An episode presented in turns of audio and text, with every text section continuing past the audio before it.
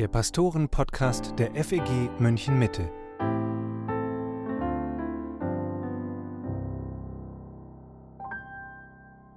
Hallo und herzlich willkommen zum Pastoren-Podcast mit Matthias Mockler und Matthias Lohmann. Geistliche Disziplinen haben wir diese kleine Serie genannt. Als Christen hat uns Gott ein neues Leben geschenkt. Er hat uns als Kinder adoptiert. Und die Frage ist, wie gestalten wir dieses neue Leben? Wie werden wir Jesus ähnlicher? Die Bibel zeigt uns einige Dinge, durch die wir im Glauben wachsen und als Christen reifer werden können. Wir haben schon über das Bibellesen gesprochen, auch über das Gebet. Und in dieser Folge geht es um den Gottesdienst. Matthias, schwerpunktmäßig würde ich gern über den Gottesdienst am Sonntag sprechen und wie der uns hilft zu wachsen. Wir müssen aber trotzdem kurz darüber sprechen, dass die Bibel Gottesdienst ja deutlich weiter definiert. In Römer 12 sagt Paulus den Römern, nachdem er ihnen ganz eindrücklich gezeigt hat, was Gott für sie getan hat, ich ermahne euch nun, liebe Brüder, durch die Barmherzigkeit Gottes, dass ihr eure Leiber hingebt als ein Opfer, das lebendig, heilig und Gott wohlgefällig ist. Das sei euer vernünftiger Gottesdienst. Für Paulus ist der Gottesdienst also nicht nur der Besuch einer Veranstaltung am Sonntagmorgen oder Mittag oder Abend, er umfasst das ganze Leben. Was meint er damit genau, wenn er hier sagt, dass unser Gottesdienst darin bestehen soll, unsere Leiber hinzugeben als ein Opfer, das lebendig, heilig und wohlgefällig ist? Tatsächlich ist das Wort Gottesdienst viel passender, um das zu beschreiben, was unser ganzes Leben ausmachen sollte, als einfach nur die Versammlung der Gläubigen die wir oft Gottesdienst nennen, aber die in der Bibel gar nicht so benannt wird. Äh, hier geht es also nicht um die Versammlung, sondern hier geht es wirklich um ein Leben, ein Gott hingegebenes Leben, ein Leben, das darauf bedacht ist, Gott zu ehren, ihn zu loben, ihn zu preisen, ihm zu dienen. Äh, deswegen wird es tatsächlich manchmal auch als Lobpreis beschrieben, was hier benannt wird. Im Englischen, in manchen Übersetzungen steht tatsächlich, that's your spiritual act of worship. Also wenn du verstehen willst, was Lobpreis, was Worship ist, das ist ein Gott hingegebenes Leben. Und Paulus vergleicht hier in Römer 12.1 ein solches Leben wohl mit der jüdischen Praxis des Darbringens von Tieropfern. Das waren tote Opfer, wir sollen lebendig sein. Und wir sollen eben danach streben, dass unser lebendiges Opfer, unser Leben so gelebt wird, dass wir danach streben, heilig zu leben. Gott gefällig in allen Dingen. Darum geht es, ist also eine Frage äh, ne, der Herzenshaltung, der Gesamtausrichtung unseres Lebens. Das ist, was Gottesdienst tatsächlich sein sollte. Wie hängt denn dann der Gottesdienst, den wir einmal in der Woche als Gemeinde zusammen feiern, mit diesem allgemeinen Lebensgottesdienst zusammen? Er ist Teil davon.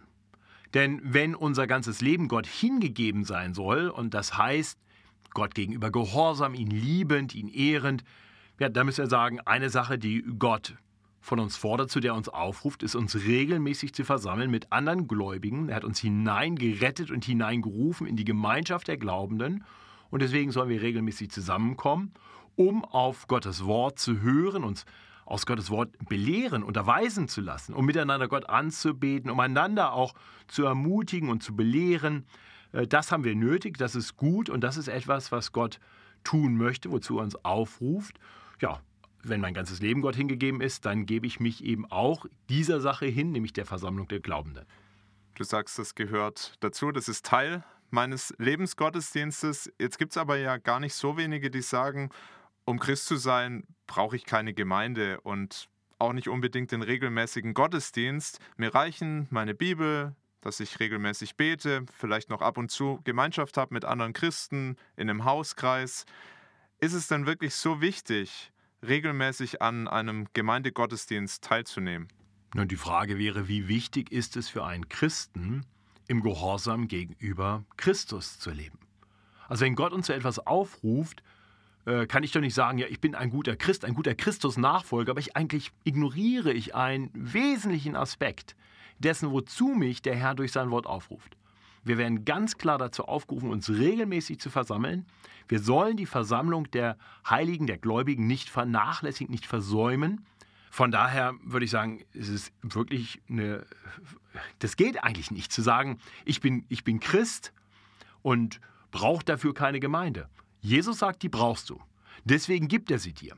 Er sagt, du brauchst Geschwister, die er begabt mit Gaben, die deine ergänzen, sodass ihr miteinander das sein könnt, was du alleine nicht sein könntest. Er sagt, wir repräsentieren ihn als Leib Christi, indem wir zusammenkommen in seinem Leib, in der Gemeinde. Er sagt, ich will, dass ihr von mir lernt, dass ihr mir ähnlicher werdet. Und deswegen sollen Männer, die ich dazu begabt habe, euch Gottes Wort predigen. Ihr sollt einander biblische Wahrheiten zusingen und einander so belehren und ermutigen und ermahnen. Und all das zu meiner Ehre. Also Gott sagt uns in seinem Wort, ihr braucht es. Das bedeutet, Christ zu sein, dass ihr Teil im Leib Christi seid.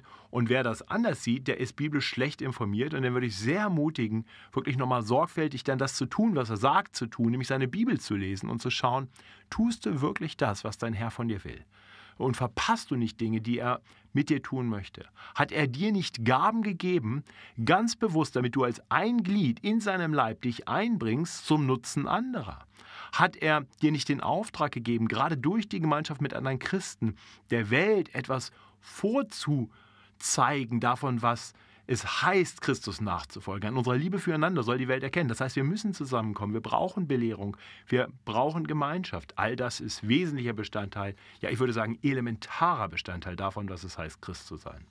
Es gibt ja auch so einen Trend in Richtung Hauskirchen, Hausgemeinden, auch ein bisschen von der Apostelgeschichte inspiriert, wo sie sich in den Häusern getroffen haben. Und heute sagen viele, ja, so soll Gemeinde eigentlich aussehen. Wir treffen uns in einer kleinen Gruppe zu Hause. Ist das ein Gemeindeersatz? Kann Gemeinde auch so stattfinden? Was würdest du da sagen? Also ich würde erstmal sagen, Gemeinde braucht keine ganz bestimmte Größe. Und dass eine Gemeinde sich erstmal in einem Haus trifft, ist natürlich völlig legitim. Also ja, aber wenn es letztendlich dann äh, darum geht, dass man sich eigentlich in ganz kleinem Rahmen trifft und nicht mehr danach trachtet, zum Beispiel Älteste einzusetzen, was Gott offensichtlich wichtig war. Wir sehen das in der Apostelgeschichte. Paulus versteht, das ist ein Auftrag, die Gemeinde, die er gegründet hat, dort Älteste einzusetzen. Wenn das nicht getan wird, dann wiederum, dann verkommt das, was Gott sich gedacht hat für seinen Leib, zu etwas ganz anderem. Das sollten wir nicht haben. Aber dass man sich trifft in Häusern, Wunderbar. Nur wir sehen auch in Apostelgeschichte 2, sie treffen sich regelmäßig im Tempel, um unterwiesen zu werden in der Lehre der Apostel und dann auch noch Tag für Tag in den Häusern. Und von daher würde ich sagen, also wenn es darum geht, in ganz kleinen Einheiten zusammenzukommen, das ist Hauskreis, das kann gemeinsames Leben sein. Äh, aber es braucht auch noch den Ort, wo wir zusammenkommen und wo wir wirklich uns hinsetzen, aus Gottes Wort unterwiesen werden, wo wir Abendmahl und Taufe feiern, wo wir verstehen, wir sind ein Leib und agieren so. Und wo diese Versammlung stattfindet, in einem Privathaus oder in einem dafür angemieteten oder gekauften Gebäude, das ist völlig nebensächlich. In dieser Serie geht es um geistliche Disziplinen und lass uns doch auch mal beim Gottesdienst drauf schauen, wie sieht eine gute geistliche Gottesdienstdisziplin aus? Und das Erste, was ich da sagen würde, ist, achte auf dein Herz. Das gilt für unser ganzes Leben, da haben wir gerade schon drüber gesprochen, und damit natürlich auch für den Gottesdienst am Sonntag. Es ist so wichtig, dass wir uns klar machen, um was es da geht. Mir ist es immer wieder so eindrücklich, wenn man auch gerade im Alten Testament zum Beispiel die Prophetenbücher liest und da sieht, wie Gott einen falschen Gottesdienst hasst, wie er teilweise sagt, das ekelt mich an und äh, das mit den schärfsten Worten auch äh, zurechtweist durch die Propheten. Jesaja fängt zum Beispiel an mit einer langen Anklage. Gott sagt seinem Volk, dass ihn die Opfer und die Gottesdienste anekeln, weil alles mit einer falschen Herzenshaltung geschieht. Und Jesus zitiert im Neuen Testament Jesaja und sagt in Matthäus 15, Ihr Heuchler, wie fein hat Jesaja von euch geweissagt und gesprochen, dies Volk ehrt mich mit seinen Lippen, aber ihr Herz ist fern von mir. Vergeblich dienen sie mir, weil sie lehren solche Lehren, die nichts als Menschengebote sind. Man kann also Gottesdienst so feiern, dass er überhaupt nichts nützt. Wenn man da tiefer drüber nachdenkt, finde ich, ist das eine erschütternde Feststellung. Was würdest du sagen, wie kann ich denn mein Herz prüfen und kann ich mir denn überhaupt sicher sein, dass ich aus den richtigen Motiven Gottesdienst feiere in der Gemeinde? Naja, also erst einmal klar kannst du dein Herz prüfen, nicht? das wissen wir, indem wir immer wieder uns hinterfragen, tue ich die Dinge, weil ich Gott lieb habe oder tue ich sie aus Routine? Tue ich sie vielleicht, um von Menschen gesehen zu werden? Ich glaube aber auch, dass wir dabei feststellen werden, wir haben selten ganz reine Motive. Oft haben wir Herzen, die nicht 100% hingegeben sind. Und dann zu sagen, ja, dann feiern wir keinen Gottesdienst, weil wir wollen ja keine Heuchler sein, das wäre dann die falsche Motivation oder die falsche Reaktion. Wir sollten dann eher schauen, wie kriegen wir unsere Herzen in einen Zustand, der wieder mehr Gott hingegeben ist. Im Wissen darum, dass wir immer noch Work in Progress sind, ja, dass wir immer noch auf Gnade angewiesen sind. Ich glaube, bei manchen dieser alttestamentlichen Zitate, wo dann das direkt angesprochen wird, da geht es tatsächlich auch mehr um den Lebensgottesdienst, also darum, dass wir einfach nicht Heuchler sein sollen, sondern dass wir wirklich danach trachten sollen, äh, Gott hingegeben zu leben. So, aber wenn wir das dann konkret auf die Gemeinde beziehen, dann, dann müssen wir sagen, naja, Gottesdienste sollten das tun, was Gott mit der Gemeinde vorhat. Ähm, und das heißt, er ruft uns zusammen, damit wir aus seinem Wort belehrt werden, äh, damit wir miteinander beten, damit wir einander auch ermutigen und stärken im Glauben. Aber in allem soll eben die Ausrichtung auf Gott hin sein. Äh, das eine ist, dass wir zu Gott kommen und ihn anbeten und das andere ist, dass wir Gott zu uns sprechen lassen. Und da, wo diese Dimension äh, zu Gott eigentlich aus dem Blick gerät und es primär darum geht, dass wir uns gut fühlen, dass wir gut unterhalten werden, wenn Entertainment wichtiger wird als wirklich von Gott belehrt zu werden und Gott anzubeten, ja, dann wird es problematisch. Dann wird Gott sagen, ich bin hier nicht mit dabei. Es geht ja nur um euch. Das heißt, Gott möchte, dass wir uns Zeit nehmen, um wirklich auf ihn zu hören. Haben unsere Gottesdienste das im Zentrum und kommen wir mit einer Herzenshaltung, die das will, von Gott belehrt zu werden? Sind wir bereit dazu oder sagen wir, Belehrung will ich schon mal gar nicht, das geht ja gar nicht. Ne? Nein, das ist das, was Gott möchte. Also komme ich mit einem Herzen, das sich darüber freut, zu lernen über Gott und von Gott mir ins Leben zu sprechen lassen. Komme ich mit einem Herzen, das Gott wirklich anbeten will. Komme ich mit anderen zusammen, um äh, einander mit Psalmen und Lobgesängen und geistlichen Liedern zu, zu lehren, zu ermahnen, Gott dankbar gegenüber diese Dinge zu singen. Und will ich das Evangelium dargestellt sehen in Taufe und Abendmahl? Das sind die, die Fragen, die ich mir stellen sollte. Oder hoffe ich, dass es jetzt aber bald vorbei ist und möglichst heute nicht noch Abendmahl, weil dann wird so lange, ich will eigentlich nach Hause. Dann sagt Mensch, dann bist du mit der falschen Herzenshaltung unterwegs. Also dann hab Acht auf dein Herz, dann sieh zu, bitte Gott, dein Herz noch mehr zu verändern, wieder mehr Verlangen zu haben nach all diesen Dingen. Denn das sind von Gott zu unserem Besten gedachte Dinge, in denen wir wandeln sollten. Natürlich gibt es auch andere Formen von Gottesdiensten, die Gott nicht ehren. Wenn wir Falsches lehren zum Beispiel, wenn wir Falsches singen, dann lügen wir über Gott. Das kann ihm natürlich auch nicht gefallen. Oder wenn es eben nur um unsere Präferenzen geht, darum, was wir wollen und nicht darum, dass wir einander dienen, dass wir einander höher achten als uns selbst. Wiederum, das ist kein Gottesdienst, der Gott gefällt. Denn Gott sagt, er ruft uns zusammen, damit wir einander erbauen im Glauben und nicht das für uns uns holen und nehmen, was wir wollen. Also eine egoistische Herzenshaltung passt nicht in den Gottesdienst. Wiederum, prüf dein Herz. Kommst du primär für andere und für Gott oder weil du was daraus haben willst? Das sind so, so grundsätzliche Fragen. Kommst du mit einem Herz, das Gott gehorsam sein will? Und dann können wir sagen, grundsätzlich im Gottesdienst immer zu schauen, wollen wir Gottesdienst so feiern, dass er erbaulich ist, dass er in guter Ordnung stattfindet, gerade auch als Zeugnis für Gäste, für Fremde, die vielleicht dazukommen. Und wollen wir alles, was wir tun, wirklich zu Gottes Ehre tun? Und wenn wir das immer hinterfragen und äh, sag mal, bei diesen drei Punkten jeweils sagen können, jawohl, das habe ich. Es ist erbaulich, ich will andere mit erbauen. Es soll in guter Ordnung geschehen, auch als Zeugnis für andere. Und es soll alles auf Gott ausgerichtet sein, dass es ihn ehrt. Und es ehrt ihn ja auch, wenn wir auf ihn hören. Ähm, dann ist ein Gottesdienst sicherlich so, dass Gott Freude daran hat. Das heißt, du würdest sagen, reflektier ab und zu mal, was ist eigentlich mein Ziel, warum gehe ich in den Gottesdienst, aber du kannst dein Herz so tief gar nicht kennen. Also Gott kennt das Herz, Gott prüft das Herz, aber da darf ich das auch abgeben. Es ehrt ja Gott letztendlich auch, wenn ich ihm meine Sünde bringe und wenn ich sage, ich scheitere an deinen Geboten, Herr, vergib mir, auch damit ehren wir ihn. Ja, das machen wir sogar regelmäßig im Gottesdienst, weil wir das für sehr zentral halten. Ja, genau. Und nochmal, also einfach anzuerkennen, wir kommen ja auch gerade im Gottesdienst zusammen und wir brauchen ja diese Belehrung und diese Ermahnung und die Ermutigung und alles, wozu uns Gottes Wort aufruft, weil unsere Herzen eben nicht vollkommen rein sind. Wir brauchen immer wieder diese Herzensveränderung und diese Neuausrichtung auf ihn hin, diese beständige Buße.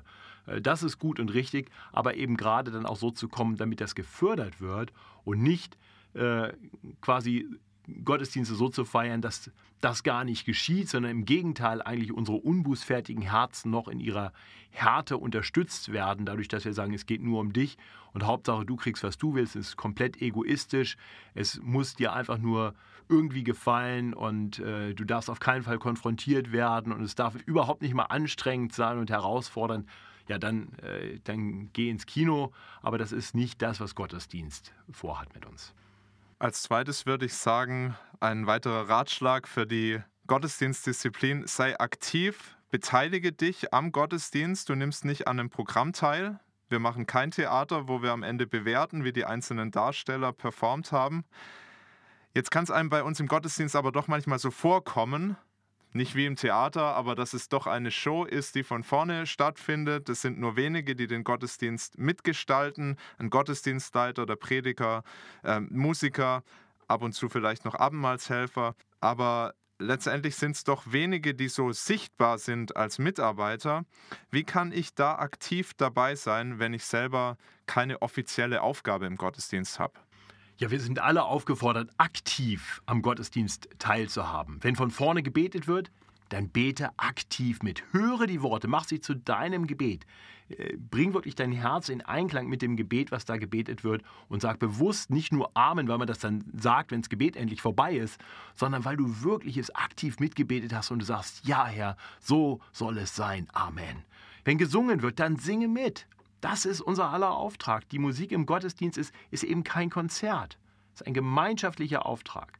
Deswegen sollte die musikalische Begleitung auch eben gerade nicht so sein wie bei einem Konzert, sondern wirklich den Gemeindegesang fördern, eigentlich die aktive Teilhabe aller fördern. Also nicht zu kreativ, sodass Leute auf einmal nicht mehr mitsingen können oder lange Solos, äh, wo der Gesang auf einmal äh, abbricht, nein, es soll den Gesang unterstützen, vielleicht sogar manchmal die Instrumente sich bewusst zurücknehmen, sodass wir aktiv alle daran teilhaben können, wenn hier biblische Wahrheit gesungen wird. Das wäre Kreativität in Sachen, wie beziehe ich die Gemeinde mit ein. Genau. Das ist auch kreativ. Genau, diese Form von Kreativität ist gut. Äh, und schließlich natürlich auch, wenn gepredigt wird. Sei ein aktiver Zuhörer. Ja, Gott will mit dir reden. Also hör gut hin. Es ist also eher wie in der Schule zu sein, als jetzt beim Theater zu sein. Du bist da, um zu lernen, dir ins Leben sprechen zu lassen. Schreib mit, wo überführt dich Gott, wo siehst du Dinge, wo du sagst, da muss ich noch mehr drüber nachdenken. Mach dir eine Notiz und liest den Text am Nachmittag nochmal, bet nochmal drüber. Aber lass dir auch von Gottes Wort Trost zu sprechen, lass dich herausfordern, lass dich ermutigen oder auch ermahnen. Vertrau Gott dass er wirklich in dieser Zeit was mit dir tun möchte und sei aktiv dabei und lehn dich nicht im Stuhl zurück und sag nachher, oh, war ganz nett oder denk eigentlich schon über andere Dinge nach oder am besten guckst du noch am Handy, ob jemand was im WhatsApp-Status geteilt hat. Das gehört überhaupt nicht dahin. Dann bist du passiv, dann bist du gar nicht wirklich dabei, dann sitzt du nur deine Zeit ab. Aber ich glaube, wenn du im Gottesdienst so sitzt, dass du mitbetest, dass du aktiv zuhörst bei der Predigt, dass du mitsingst, dann ist Gottesdienst etwas sehr Aktives für alle, die dort zusammenkommen. Das mit dem WhatsApp, das war noch ein Ratschlag, den habe ich gar nicht auf dem Zettel. Ist aber auch gut, vielleicht mal das Handy auszuschalten, auch den Bibeltext nicht im Handy mitzuverfolgen, sondern lieber in der ausliegenden Bibel, ist ja bei uns auch möglich, sodass man wirklich da ist. Denn das ist ja so eine Störquelle und so eine Ablenkung für die allermeisten. Die allermeisten kommen damit nicht klar, dann kommt eine Nachricht rein und du bist eigentlich schon wieder draußen. Also ich weiß äh, von mir selber, dass es für mich ganz schwierig ist, wenn ich einen Bibeltext auf dem Handy habe, weil dann kommt doch irgendwann eine Nachricht, äh, irgendwas, eine WhatsApp poppt rein und ich bin abgelenkt. Deswegen habe ich schon seit Jahren im Gottesdienst kein Handy dabei. Und ich merke auch im Hauskreis, wo ich manchmal dann, gerade wenn das Licht nicht gut ist, es mir leichter fällt, den Bibeltext auf dem Handy zu lesen, wie ablenkend das ist. Und ich versuche eigentlich äh, dann doch immer lieber eine Bibel in der Hand zu haben. Das hilft mir wirklich fokussiert zu sein. Wie gesagt, das Handy würde ich jedem empfehlen. Lass dein Handy zu Hause oder im Auto oder mach's aus und tu es irgendwo weg. Das ist definitiv viel hilfreicher, um gut zuzuhören, weil wir heute Vielleicht gilt das nicht für jeden, aber ich glaube für viele. Wir sind heute so leicht abgelenkt durch unsere Handys. Die haben so viel Raum eingenommen in unserem Leben. Das ist schon erschreckend. Ich möchte nochmal zurück zur Beteiligung am Gottesdienst kommen. In 1. Korinther 14, 26 sagt Paulus über den Gottesdienst, wenn ihr zusammenkommt, so hat jeder einen Psalm, er hat eine Lehre, er hat eine Offenbarung, er hat eine Zungenrede, er hat eine Auslegung. lasst es alles geschehen zur Erbauung. Das heißt, jeder hat was beizutragen, wenn wir zusammenkommen. Andere Gemeinden geben dem ja ganz viel Raum, indem sie zum Beispiel das Mikrofon eine Zeit lang öffnen und dann kann jeder nach vorne kommen, der einen Eindruck hat oder ein Bibelwort, was erbaut, was ermutigen soll. Kommt es bei uns vielleicht ein bisschen zu kurz, die Beteiligung der Gemeinde? Also erst einmal sollten wir genau hinsehen, was in 1. Korinther 14, Vers 26 wirklich steht.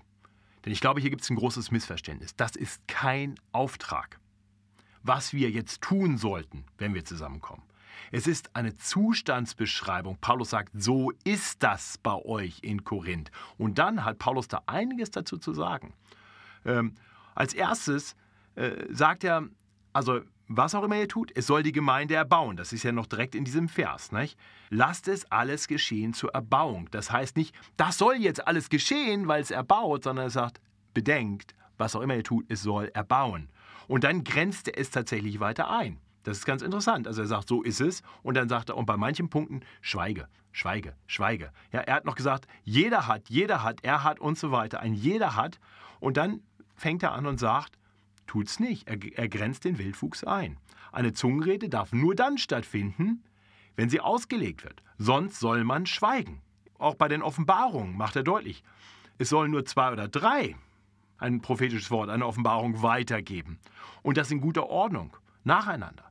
Und wenn einer aufsteht, dann soll der andere sich hinsetzen. Also wiederum eine Einschränkung von dem, was dort stattfindet. Er sagt also nicht, das ist super, was ihr macht oder so muss es sein, sondern er sagt, wie das bei euch läuft, ist problematisch. Und er schränkt es ein. Und dann sagt er auch über die Frauen, in einer bestimmten Situation sollen sie eben nicht reden, sondern schweigen. Also wir sehen, in keinster Weise ist 1. Korinther 14, 26 ein Muss, äh, sondern im Gegenteil, Paulus sagt hier, was ihr dort tut, ist nicht zwingend vorbildlich, und schaut, was Gott hier wirklich sagt. Er sieht die Notwendigkeit einzugreifen, damit eben alles wirklich ordentlich und erbaulich ist. So, das erstmal. Zweitens, trotzdem kann man natürlich die Frage stellen, und das ist legitim, ob bei uns noch mehr Raum sein sollte, mehr Raum sein sollte für Beteiligung. Ja? Und ich glaube, das ist grundsätzlich möglich. Äh, wobei ich nochmal sagen würde, wenn wir Gottesdienst richtig verstehen, dann haben wir alle wirklich Teil an dem, was dort geschieht. Das heißt dann nicht, dass jeder sich irgendwie selbst entfaltet. Das heißt, jeder ganz bewusst so sein ganz eigenes Gebet nochmal spricht oder seine eigene Schriftlesung macht. Aber ich glaube, es ist ein großer Wert da drin, wenn der Gottesdienst so geplant ist, dass von vornherein überlegt ist, welche Schriftlesungen helfen, dass da ganz ein guter roter Faden entsteht, dass eben nicht einfach irgendwie aus dem Zusammenhang gerissen ein paar ganz unterschiedliche Bibelstellen gelesen werden oder der eine gibt die Gedanken weiter und der andere die. Das kann mal ganz erbaulich sein, kann aber oft auch eher ein bisschen chaotisch werden. Und dann denke ich, ist auch noch gut zu überlegen, wen hat Gott dazu beauftragt, in der Gemeinde zu lehren? Ja? Und da ist gerade in Umfeldern, wo das viel gelebt wird, hier dieses Prinzip 1. Korinther 14, 26, jeder sollte irgendwas tun, dann sind es natürlich aber doch auch nur die Männer, die das dann tun sollen. Also die eine Einschränkung wird dann ernst genommen, die Frauen sollen dann schweigen.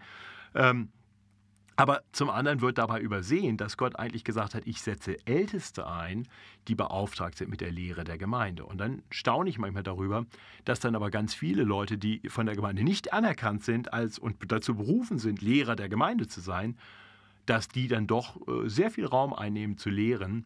Und zwar unaufgefordert, einfach weil sie selber ein Sendungsbewusstsein haben. Wiederum, das ist nicht zwingend immer so gut. Also von daher, ja, man kann sich überlegen, ob man noch irgendwo Räume schafft.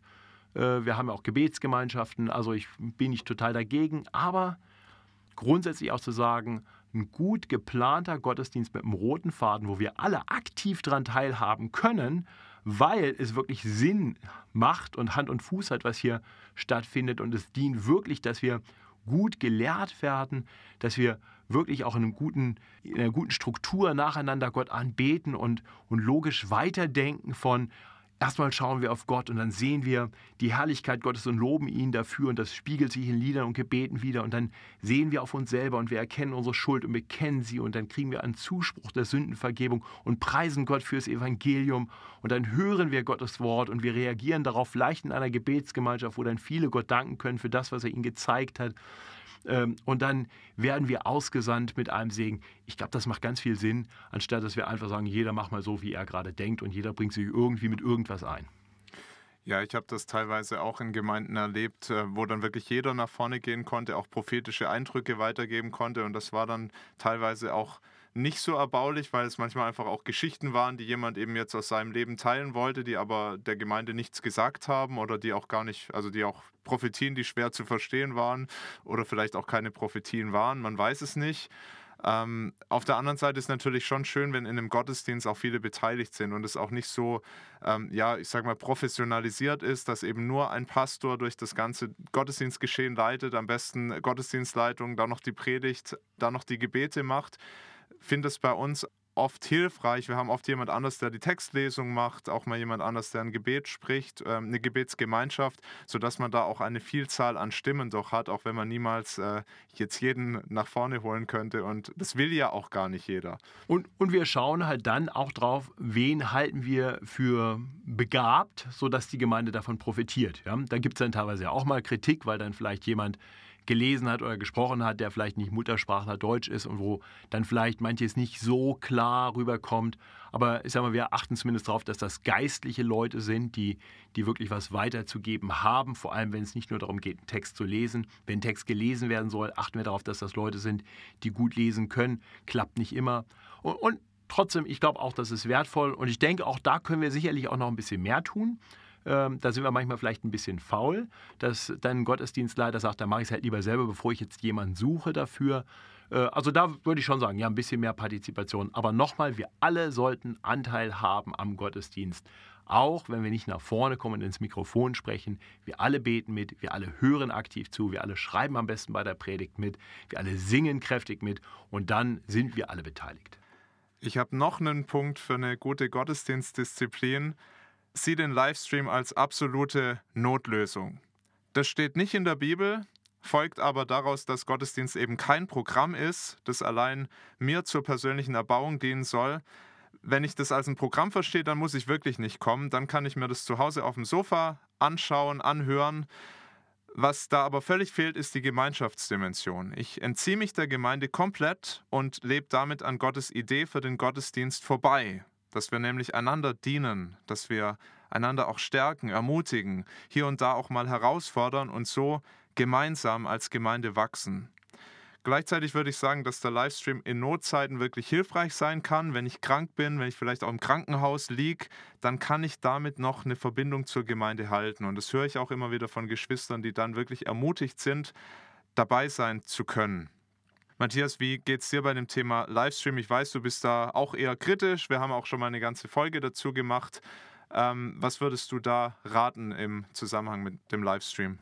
Ja, Livestream ist einfach etwas anderes als das, was wir Gottesdienst nennen, also die Versammlung, in die wir hineingerufen sind. Ja, das ist eben dann keine wirklich aktive Teilnahme mehr äh, oder eben nur in einem begrenzten Rahmen noch. Ja, also wenn wir verstehen, Gottesdienst, wie wir es bezeichnen, ist die Versammlung der Glaubenden, dann müssen wir sehen, im Livestream sind wir nicht versammelt. Wir singen nicht zu unseren Geschwistern. Selbst wenn wir mitsingen, singen wir nur zu Hause und kein anderer hört unsere Stimme. Du fehlst im Chor. Du ermutigst andere nicht mit deiner Gegenwart. Du siehst nicht, wenn es deinem Bruder, deiner Schwester nicht gut geht. Im Gottesdienst sehe ich das. Mensch, der sieht aber nicht gut aus oder der sieht traurig aus oder der weint nach dem Gottesdienst. Dann gehe ich hin, dann frage ich, was ist los? Kann ich für dich beten? Was ist? Und andererseits können auch andere nicht an deinem Ergehen teilhaben. Das heißt, sie wissen nicht, wie es dir geht.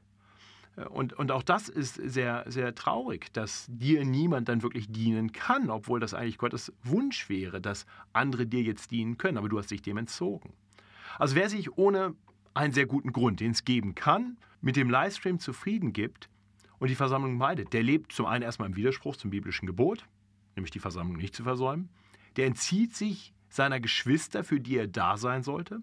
Der entzieht sich der Aufsicht der Ältesten, die so die Schafe ihrer Herde, für die sie Verantwortung sind, nicht zu Gesicht bekommen. Und am besten sitzt du dann noch zu Hause und sagst, ja, dann sollte er sich mal bei mir melden, mich mal besuchen oder mich anrufen. Und du übersiehst dabei, dass du es den Ältesten jetzt extrem schwer machst, ihrer Aufgabe nachzugehen, obwohl du es ihnen eigentlich leicht machen solltest. Und wenn du das von ihnen erwartest, dann wiederum heißt das auch, dass sie ihre Zeit dann anderen Dingen nicht zuwenden können. Das ist letztendlich schädlich für die Gemeinde. Nochmal, es kann gute Gründe geben. Wenn du krank bist, zum Beispiel. Und dann ist es gut, auch Hirten zu haben, die das merken und die dich dann irgendwann noch kontaktieren. Noch besser ist, wenn du sie dann kontaktierst und sagst, ich kann gerade nicht kommen und das ist der Grund, äh, damit ihr wisst, ich bin nicht einfach verloren gegangen und äh, vielleicht könnt ihr mal kommen und für mich beten oder äh, so. Sowas wäre sicherlich hilfreich. Und vielleicht noch ein letztes, du beraubst dich eben selbst wirklich der Gemeinschaft, die Gott dir zu deinem Besten gegeben hast. Von daher komm in den Gottesdienst. Vielleicht können wir in die Podcast-Beschreibung am Ende auch noch einen Link reinstellen zum kleinen Büchlein, das wir hier in der Gemeinde auch verteilt haben, warum wir als Gemeinde zusammenkommen sollten. Äh, ich denke, das kann man kostenlos herunterladen und das ist vielleicht dann auch nochmal ganz hilfreich für die, die es betrifft und die es vielleicht jetzt erstmal schwer finden, das auch so zu hören äh, die würde ich sehr ermutigen. Vielleicht liest du dir das nochmal in Ruhe durch, betest drüber und vielleicht hat Gott dir da noch was zu sagen und äh, vielleicht erlebst du, dass Gott dich noch ganz anders segnen möchte. Das packen wir auf jeden Fall in die Podcast-Beschreibung. Wir haben jetzt über ein paar Punkte gesprochen. Wir haben gesagt, achte auf dein Herz. Wir haben gesagt, bring dich ein, nimm aktiv teil am Gottesdienst. Ähm, der ganze Umgang mit dem Livestream, auch mit dem Smartphone im Gottesdienst, hab da Acht. Was würdest du noch ergänzen? Gibt es noch andere Punkte, wo du sagst, die helfen für eine gute Gottesdienstdisziplin? Ich würde sagen, komm vorbereitet. Der Gemeindegründer unserer Gemeinde, Hermann Schönberg, soll häufig gesagt haben, der Samstagabend entscheidet über den Sonntagmorgen. Und ich denke, es ist klar, was er damit meint. Also wenn wir Samstag zu lange unterwegs sind, zu spät ins Bett gehen und müde am Sonntagmorgen kommen, dann schadet das unserer Fähigkeit, aus dem Gottesdienst viel mitzunehmen. Äh, von daher komm vorbereitet. Der Sonntagmorgen ist, oder wann auch immer du zum Gottesdienst gehst, ist eine Zeit, in der Gott wirklich in besonderer Weise zu dir reden will.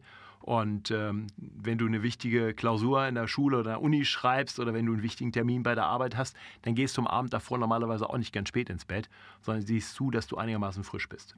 Der Sonntagmorgen, würde ich behaupten, der Gottesdienst ist aus geistlicher Sicht, und das ist die alles entscheidende Sicht, der wichtigste Termin, den du in der Woche hast. Also komm vorbereitet. Bereite dich vor, indem du betest, schon vor dem Gottesdienst. Bitte Gott, dich zu erbauen und dich zu gebrauchen, um andere zu segnen. Äh, lies vielleicht den Predigtext vorher schon und bereite dich so auf das Hören von Gottes Wort vor. Komm pünktlich.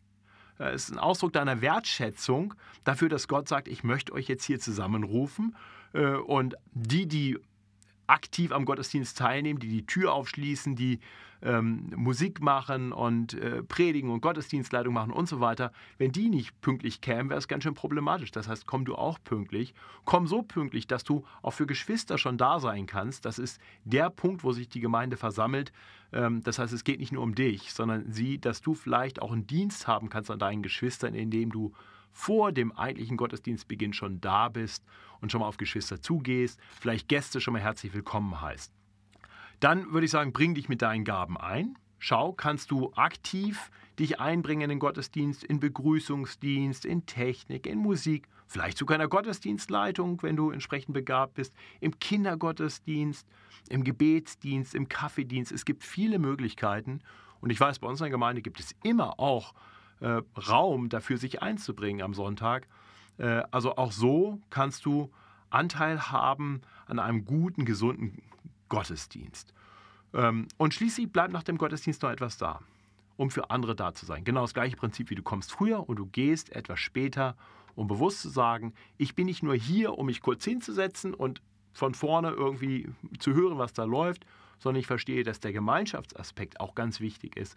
Dazu sind wir zusammengerufen. Red mit anderen über die Predigt, red über geistliche Dinge, verstehe, wir sind hier vor allem zusammen als eine geistliche Gemeinschaft. Das heißt nicht, dass man nicht auch mal über praktische Dinge reden kann. Und es ist sogar sehr liebevoll zu sagen, Mensch, du hattest die Woche einen Arzttermin, wie ist der gelaufen? Du hast es letzte Woche gesagt. So, das ist eine, eine sehr liebevolle Art und Weise, Anteil zu nehmen. Aber wenn man dann immer nur im Smalltalk über Politik, oder Sport redet, anstatt über geistliche Dinge, dann äh, verpassen wir hier auch eine Gelegenheit. Also das wären so ein paar Anregungen.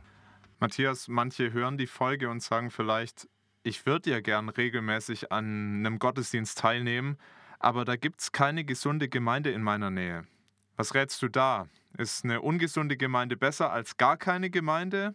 Muss dann doch der Livestream oder Fernsehgottesdienst als Krücke dienen? Was tun? Also erst einmal ist ja die Unterscheidung zwischen gesund und nicht so gesund ein fließender. Ja, es gibt äh, keine perfekte Gemeinde.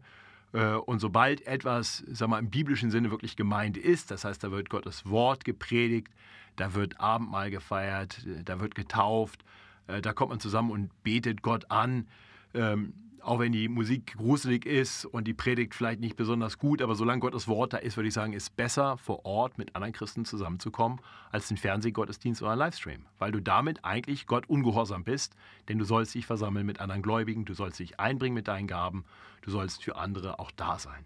So, von daher such dir eine Gemeinde, in die du gehen kannst. Wenn da wirklich überhaupt keine ist, dann schau, ob es Gleichgesinnte gibt. Vielleicht ist es an der Zeit, eine zu gründen. Wenn das für dich nicht dran ist, dann würde ich sagen, dann denk darüber nach, ob es Zeit ist, umzuziehen. Und vielleicht klingt das jetzt erstmal sehr radikal. Aber wenn wir verstehen, dass Gott will, dass wir eben nicht vereinzelt leben, ja, Schafe gehören in eine Herde, Glieder gehören in einen Leib, äh, lebendige Steine sollen sich erbauen lassen zu einem geistlichen Haus. Alle Bilder, die die Bibel gebraucht, machen deutlich, wir brauchen die Beziehung zu anderen Christen. Von daher, wenn das nicht gegeben ist, dann tu, was auch immer dazu notwendig ist, damit du das haben kannst.